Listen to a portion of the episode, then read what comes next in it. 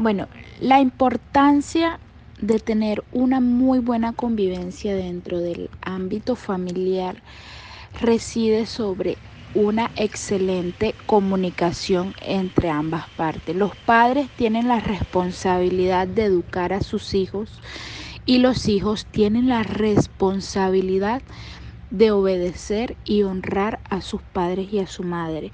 La herramienta eficaz para poder lograr una muy buena comunicación dentro del entorno familiar es la comunicación.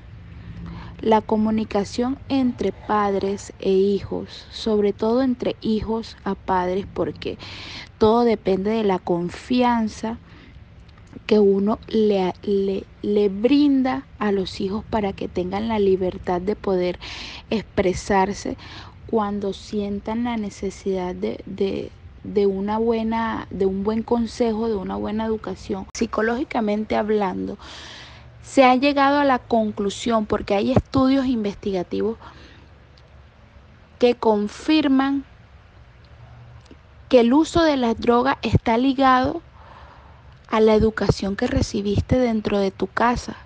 Si tú no tienes una buena relación con tus padres o nunca la tuviste, tendrás consecuencias fatales porque intentará llenar los vacíos ocasionados por esta falta de, de amor con drogas, prostitución, drogadicción, promiscuidad, falta de educación, falta de respeto a los mayores, falta de oportunidades porque se te cierran las puertas.